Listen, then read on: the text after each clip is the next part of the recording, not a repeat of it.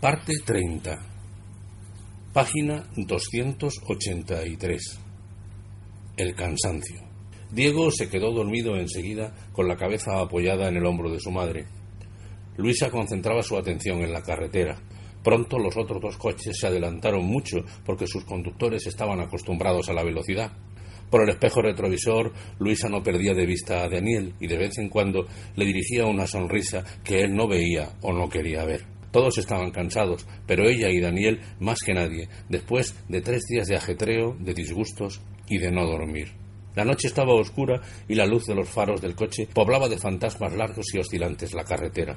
A la entrada de Córdoba, Luisa estuvo a punto de atropellar a un guarda de consumos que hacía señales para que se detuviera, enarbolando un garrote. Luisa tuvo que frenar de improviso y el chirrido de los frenos despertó a Diego y sobresaltó a Daniel, a don Leopoldo y a Felisa. Algo había ocurrido cuando dos o tres motoristas vigilaban a varios automóviles y dos o tres camiones detenidos a un lado de la carretera en fila india como caravana de transporte de tropas en tiempo de guerra o de revolución. Por señas, como los oficiales que en los aeródromos van indicando a los aviones las maniobras para el despegue o el aterrizaje, el consumista fue indicando a Luisa el sitio donde le correspondía colocar el automóvil.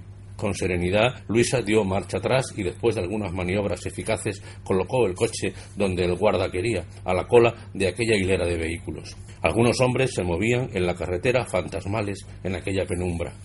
La oscuridad de la noche se olvidaba allí con el reflejo de las luces del puesto de vigilancia. Daniel saltó a tierra a informarse de lo que sucediera. La cabeza le dolía como si alguien aporrease tambores en su cerebro. ¿Ocurre algo? preguntó al guarda de consumos. Nada, que están ahí delante los del pescado. ¿Y qué tenemos que ver con eso? Que hay que esperar. Pero esto es un abuso. Eso se lo cuenta usted al alcalde. Al alcalde y a su padre de usted. El consumista, que ya se iba, se volvió de pronto dispuesto a romperle la cabeza al señorito aquel que le mentaba a su padre pero ya estaban rodeados de gente que lo impidió, con los chofres y ayudantes de los camiones del pescado, los motoristas, los consumistas y los golfos que rondaban por allí de la noche a la mañana en busca de un duro por ayudar a pesar los bultos, se confundieron en la gresca el canónigo, los profesores y los médicos que habían llegado minutos antes en sus autos y estaban ya esperando la llegada del de Daniel Fárfola para seguir juntos. Calma, señores, calma. La presencia del canónigo impuso respeto a la gente alborotada. Luisa estaba muerta de vergüenza por el incidente y tiraba de Daniel hacia el coche. Don Leopoldo y Felisa ni siquiera se habían apeado. Diego apretaba los puños, soñoliento aún, con ganas de desperezarse, dando de mamporros a alguien. ¿Qué ha sucedido, monseñor? Nada grave, tu padre que está muy cansado. Pero alguien quería pegarle, ¿no? Ni mucho menos. Ha sido una confusión. Monseñor Ternate tuvo que explicarlo luego todo más veces. Todavía estaban allí detenidos en la cola de vehículos cuando apareció la pareja de la Guardia Civil.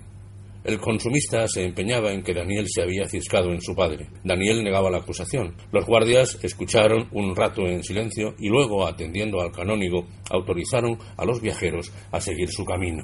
La cabeza de Daniel seguía doliéndole como si ardiera dentro de una brasa de carbón. Como a través de una nube pensaba el doctor Fárfola en que había estado haciendo el ridículo delante de su decano y de sus compañeros, actuando como el más zafio de los cargadores, peleón, bravonel y de sucio lenguaje. Estoy cansado, estoy agotado, estoy roto por dentro. Quería repetirse una y otra vez para disipar la amarga sensación de ridículo que le amordazaba. Su suegro y su cuñada no le hicieron una sola pregunta, ni le consolaron. Sentado entre ellos, Daniel Fárfola echó la cabeza sobre sus manos abiertas, con los codos apoyados en las rodillas. Otra vez sintió la punzada misteriosa en el corazón, pero la resistió como un electricista resiste un calambre. Apretó los labios y permaneció inmóvil sin respiración hasta que la punzada pasó. Entre dientes iba murmurando algo. Solo Luisa sabía que rezaba. Diego, despabilado, miraba la carretera con atención, pero pensaba en la extraña conducta de su padre. De reojo miraba a su madre y la encontraba serena, pendiente de la dirección del coche, segura en las curvas, firme el pie y la mano. Y el corazón, había añadido Diego si hubiera podido mirar dentro del pecho de su madre. En otro de los coches el canónigo hablaba con el doctor Risco.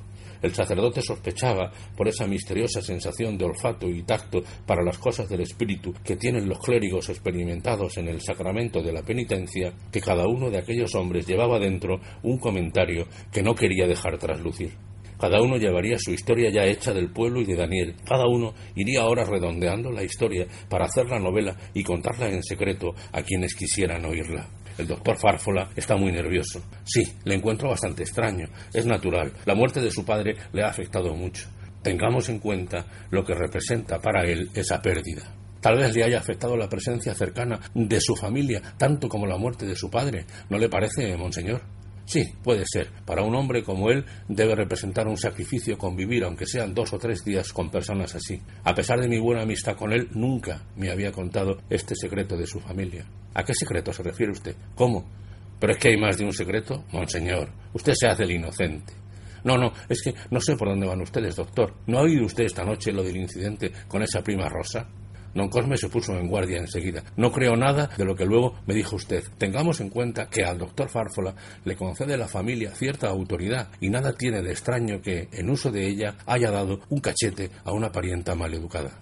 Hace treinta años no le daba cachete, sino besitos. Doctor, creo que para broma es de bastante mal gusto.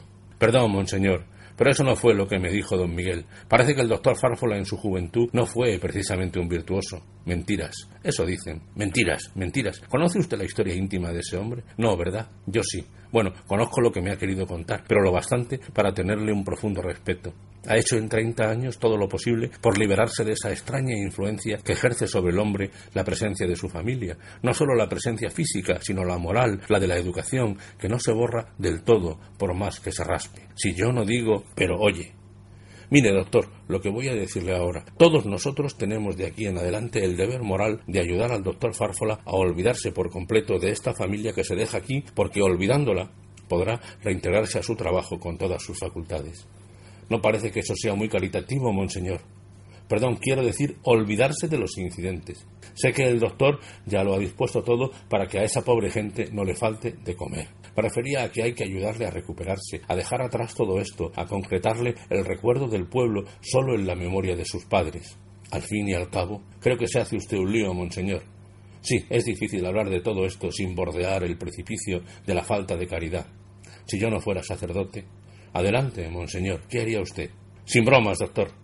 Si yo no fuera sacerdote, digo, ni fuera católico, ni hubiera oído jamás los mandamientos de la ley de Dios, aconsejaría al doctor Fárfola que rompiera con todo su pasado, que se hiciera cuentas de que su vida había empezado hace treinta años, que su familia estaba exclusivamente reducida a Luisa y a Diego. Honrarás padre y madre es el mandamiento, pero no honrarás padre, madre, tías, primas, sobrinas, parientes lejanos.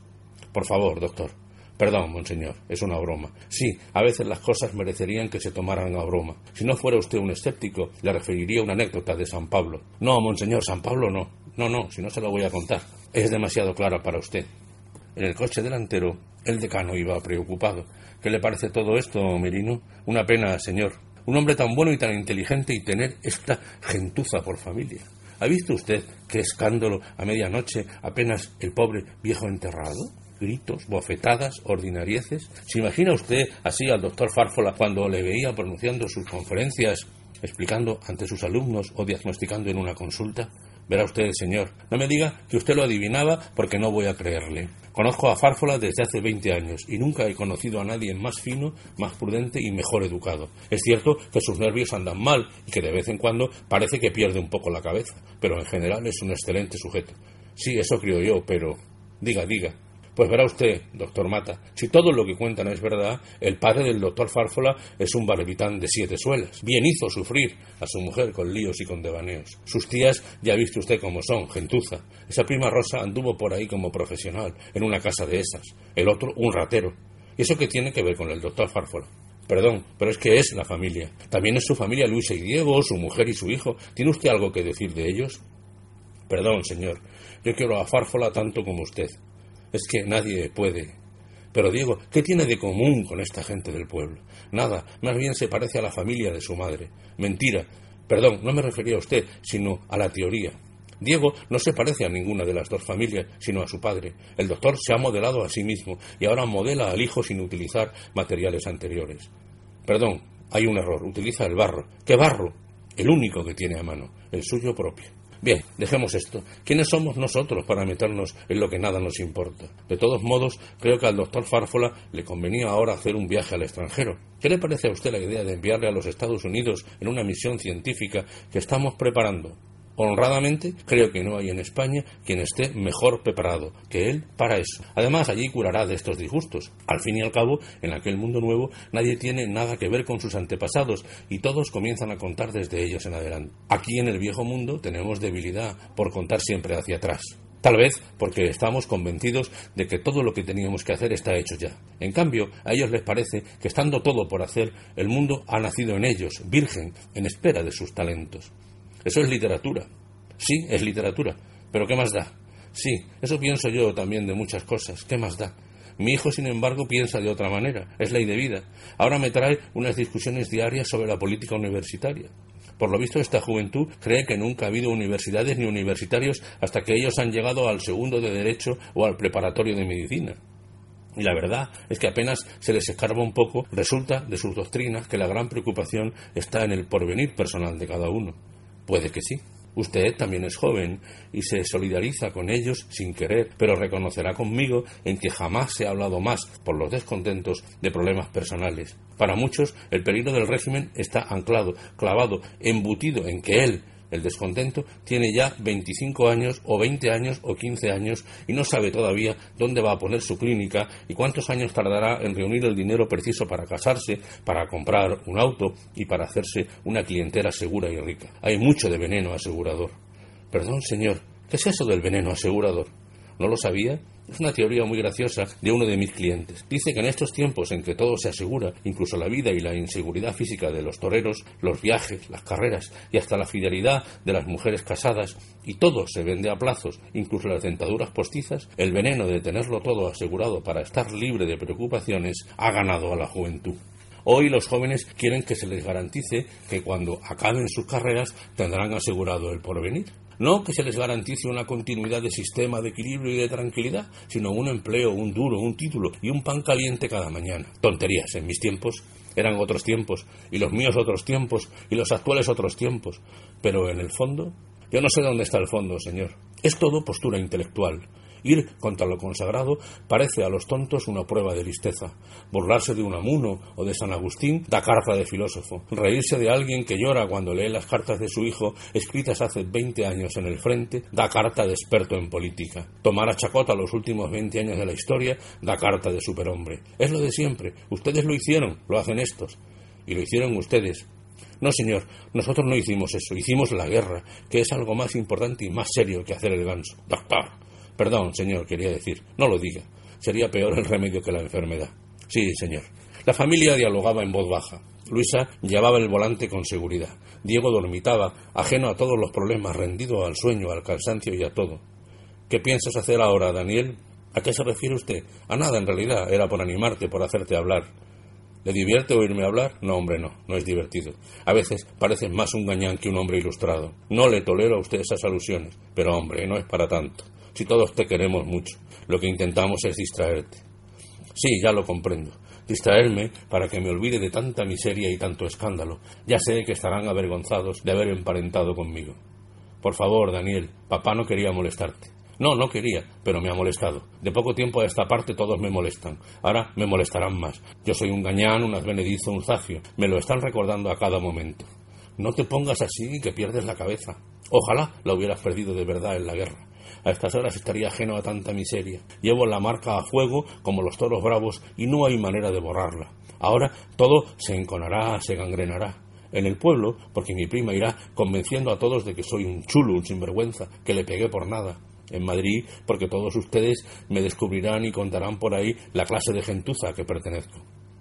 Daniel, nos estás ofendiendo. Nadie os llamó. ¿Por qué vinieron al pueblo? A curiosear, a meter la nariz, a verlo todo de cerca. Ya Luisa os lo habría escrito. Luisa no tiene nada que ver. Estamos hablando de hombre a hombre, y te prohíbo que hables de esa manera delante de tu mujer y de tu hijo. Usted no puede prohibirme nada. No le debo nada, ¿lo oye? Si quiere oírlo mejor, mañana tiraré por el balcón todo lo que haya en casa de usted, porque me basto y me sobro para mantener a mi familia. Lléveselo todo, no me hace falta usted para nada. Déjalo, papá. Cuando se pone así pierde la cabeza. Sí, ponte de parte de tu padre, como siempre, pues yo soy tu marido, y antes estoy yo que nadie, por encima de tu padre y de todo el mundo. Cállate, por favor. Diego puede despertar y oírte. ¿No comprendes que sería un mal ejemplo? Callar, siempre callar, como una vergüenza. Por favor, cálmate. Cuando lleguemos a casa te acuestas y descansas. Estás hecho trizas, Daniel. Y ustedes me ofenden más todavía. Nadie te ofende, Daniel. Todos te queremos. Yo te quiero más que a mi vida. Felisa, por favor, ¿quieres llevar el coche un poco? Con mucho gusto. Frena junto a la cuneta. Ten cuidado con ese árbol que no está ahí para detener automóviles. Diego despertó de pronto como si hubiera sucedido algo. Al frenar el coche, abrió los ojos y cuando comprendió que se habían detenido, se asustó creyendo que hubiera sucedido algún accidente. ¿Ocurre algo, papá? No, hijo, no ocurre nada, una parada en falso. ¿Te vas, mamá? Sí, va a conducir un rato la tía Felisa, estoy muy cansada. ¿Qué tal vas, abuelo? Durmiendo, como buen viejo. También yo dormía y no soy viejo. Ya no dormiré más, quiero ir al cuidado. Dicen que se distrae uno mucho intentando recordar los nombres de los pueblos por donde pasa y por el orden en que los deja atrás. Sí, dicen que es muy distraído. Pero oye, mamá, ¿es que papá se ha convertido en un bebé y necesita mimitos? Es un bebé, hijo mío, más bebé de lo que él mismo se cree. Necesitaría que estuviese yo a su lado a todas horas, dándole mimitos, comprándole caramelos, limpiándole las narices, poniéndole la bufanda para ir al colegio. Pero esto es estupendo, papá, tú eres un pillo, tú quieres dejarme sin nada. Tenemos a mamá a medias, según convinimos, y ahora la quieres para ti solo. ¿Y yo qué? A mí no me quiere nadie, ni nadie me da mimos, ni me compra caramelos. Tú sí que eres un pillo. Con que nadie te dará mimos, ni te querrá, ni te dará caramelitos. ¿Y de la chiquita esa del médico qué? Hombre, abuelo, eso no se descubre. Menudo pájaro. Es un bombón, abuelo. Niño, Recostado en el pecho de su esposa, Daniel Fárfola se ahogaba de pena, de pena por él, que había estado zafio, bruto, ordinario con aquellas personas que tanto le querían, pena por haber molestado siquiera, no ya ofendido a Luisa, su ángel de la guarda, su escudo contra la vida, su sostén frente a todo y contra todos. Luisa le acariciaba la cabeza y la frente como a un niño pequeño en silencio. El auto corría a más que mediana velocidad para no alejarse mucho de los dos coches que le precedían en la carretera. Estoy enfermo, ya te curarás, necesitas descanso. La mano de Luisa se sintió humedecer en la mejilla de Daniel. Silenciosamente la mano subió hasta los ojos del doctor Fárfola para comprobar que lloraban. Con disimulo, Luisa sacó su pañuelo y secó las lágrimas. Juntó su cara a la del marido y así, juntos, fundidos, lloraron los dos con un llanto tan hondo, tan profundo, que las lágrimas iban hacia adentro y no hacia afuera. Los ojos secos, el corazón empapado. Perdóname, Luisa. Anda, no seas inocente. Haz por dormirte y verás cómo luego te sientes mejor. Sí, puede que sí. Para ayudar al sueño, Daniel Fárfola cerró los ojos y se dejó caer en el pecho de su mujer, como un niño pequeño, seguro de que allí estaba su amparo, su vida y su felicidad, solo allí.